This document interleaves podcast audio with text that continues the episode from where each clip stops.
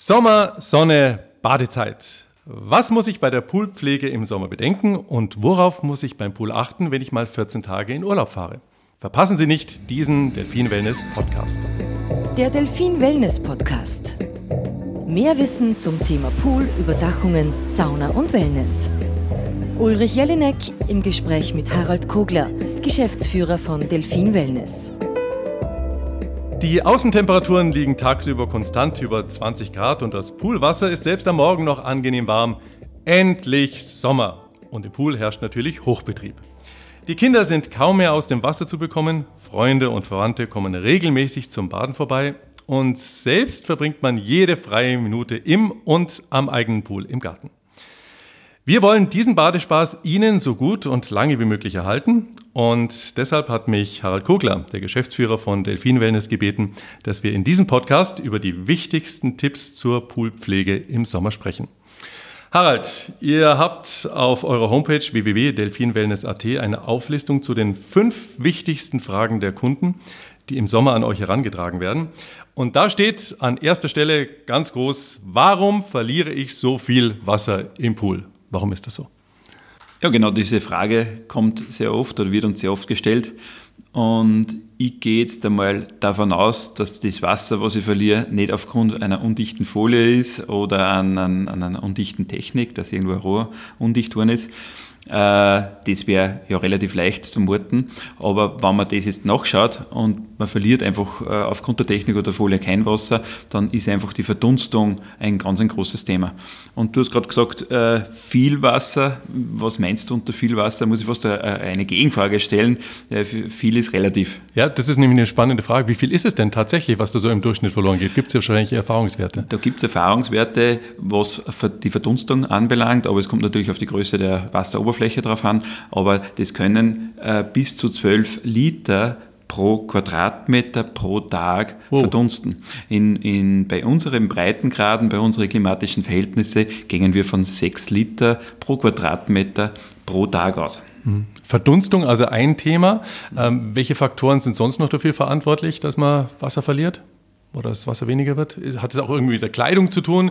Äh, die, die berühmten längeren Badehosen, ja. früher hatten wir die kurzen gehabt, jetzt sind die langen. Mhm. Ist das auch so ein Grund? Also natürlich, umso, umso mehr Spaß, dass man im Schwimmbecken hat, umso mehr Wasser tragt man auch heraus. Entweder durch Reinspringen, das heißt, es schwappt. Äh, speziell bei Überlaufbecken ist es oft so, dass rundherum einfach nasser wird.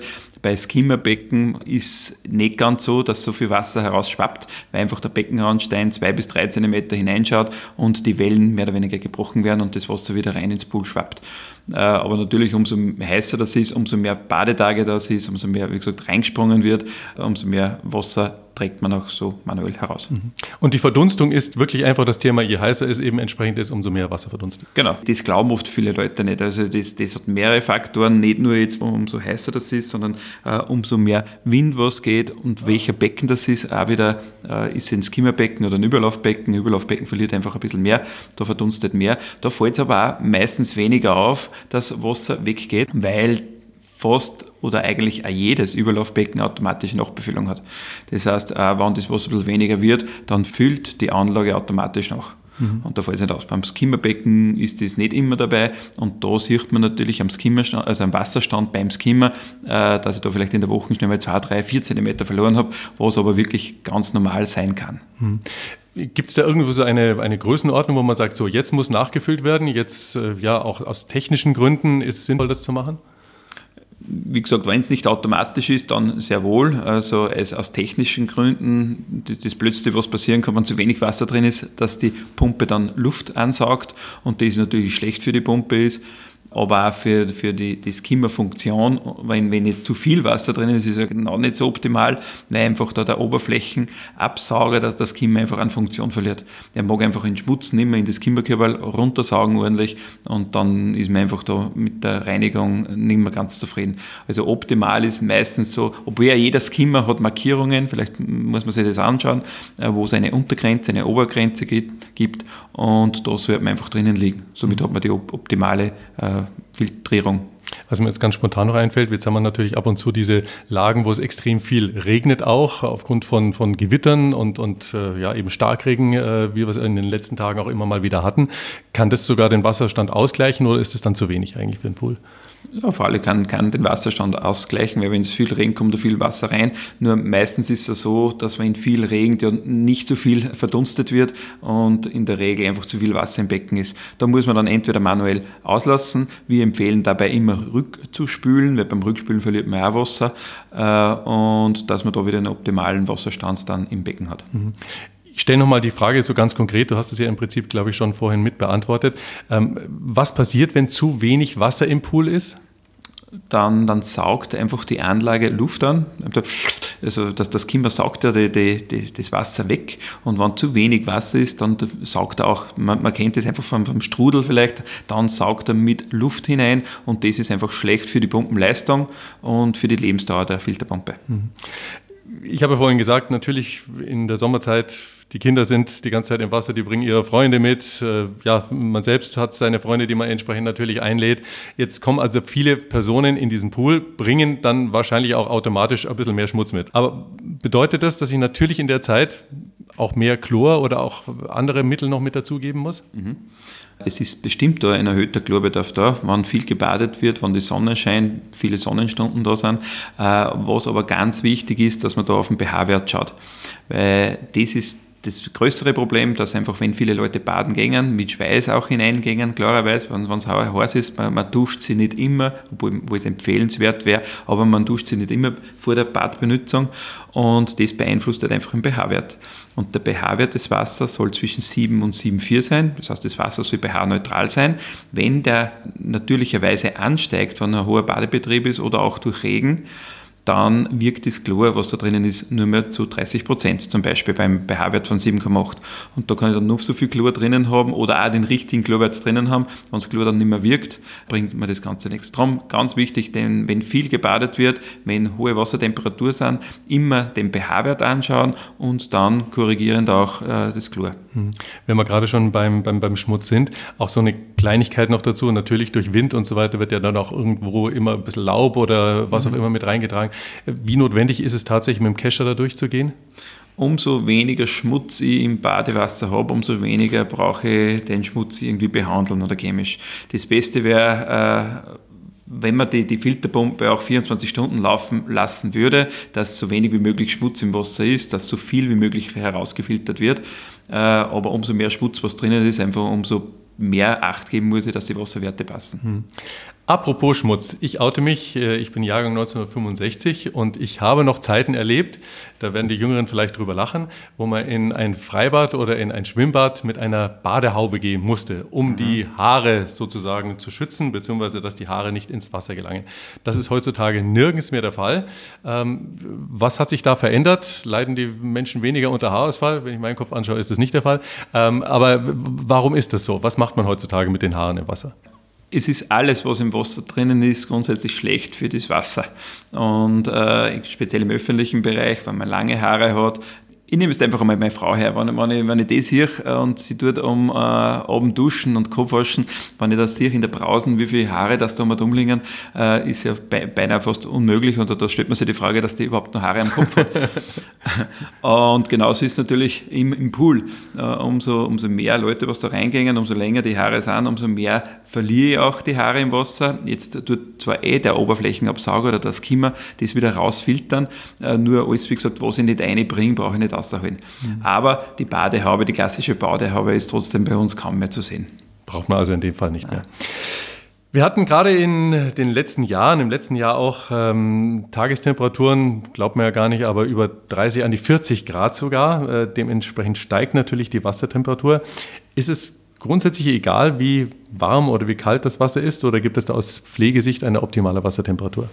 Aus Pflegesicht ist ein kaltes Wasser immer besser wie ein warmes Wasser, weil im warmen Wasser äh, können sich einfach mehr Bakterien vermehren, ist natürlich dementsprechend auch die Sonneneinstrahlung viel mehr. Und dementsprechend mehr Acht gehen muss man auf die Wasserqualität. Mhm. Also umso wärmer das Wasser wird, umso problematischer wird die Wasseraufbereitung. Äh, ganz extrem, sage ich mal, wenn ich einen Whirlpool hernehme, wo ich 38 Grad äh, im, im, Schnitt drinnen habe, da muss man ganz äh, genau achten, dass da zu keiner Algenveralgung kommt von dem Becken äh, oder halt äh, zu Bakterien dann drinnen sind. Also um es nochmal so klar auszudrücken, je wärmer das Wasser wird, umso ja, schlechter ist die Wasserqualität, umso mehr muss ich darauf achten. Umso mehr muss man darauf ja. achten, genau. Äh, du hast schon ein Stichwort gegeben, äh, wenn das Wasser dann grün wird, wenn sich Algen bilden, dann wird es natürlich äh, ganz besonders unangenehm, also zumindest optisch auch schon mal sehr äh, ja, wenig ansprechend. Wie kommt es zu dieser Algenbildung? Was, was kann ich dagegen unternehmen? Zur Algenbildung kommt es immer dann, wenn die Wasserwerte nicht okay sind. Also ganz selten ist es so, dass wenn, wenn der pH-Wert stimmt, der Chlorwert stimmt, dass es dann zu einer Algenbildung kommt. Sollte es dann doch zu einer Algenbildung kommen, wie gesagt, in seltenen Fällen ist das so, dann empfehlen wir mal die Filterpumpe auf Dauerlauf zu stellen sofort trotzdem nur mit dem pH-Wert kontrollieren, eventuell die Messtabletten zu überprüfen, weil es kann sein, dass sie einfach alt sind und abgelaufen sind, dass die einfach nicht mehr richtig messen oder man so vielleicht sogar falsche Messtabletten zu dem falschen Messgerät hat mhm. oder zumindest, dass die nicht zusammenpassen. Also das muss man sich anschauen. Dann, wenn der pH-Wert stimmt, dann einen Chlorschock machen, äh, das heißt einen erhöhten Chlorbedarf einmal reingeben. Äh, ganz wichtig dann äh, jeden Tag rückspülen, dass man einfach das, was sie filtert von der Filterpumpe in den Filterkessel, dass das wieder weg ist, dass es in den Kanal reingeht. Wenn das auch nicht hilft, dann ein Drittel Wasser auslassen und wieder neu füllen. Mhm. Du hast gerade diese Messtabletten angesprochen. Welche Wertigkeit oder nicht Wertigkeit, sondern welche Dauer äh, an, an, an, an Möglichkeiten, die einzusetzen, haben Sie? Also wann ist das Ablaufdatum sozusagen? Grundsätzlich sagt man ja, einmal pro Saison sollte man einfach neue Tabletten kaufen. Mhm. Dann hat man einfach die Gewährleistung, dass die Tabletten auch richtig messen und man richtige Werte hat. Und auf die Werte kann man eben dann auch korrigieren. Und ich glaube, das ist, gehört zum A und O dazu, ähm, um den pH-Wert nochmal zu nennen. Was ist der optimale pH-Wert? Der optimale pH-Wert ist zwischen 7 und 7,4. Bei sehr harten und kalkhaltigen Wasser empfehlen wir eher in Richtung 7 zu gehen, weil das Wasser, der, der pH-Wert dann eher automatisch immer steigt. Also eher zwischen 7 und 7,2. Mhm. Wie, wie erkenne ich ähm, das Kalk äh, oder den Kalkgehalt im Wasser? Wie lässt sich das messen?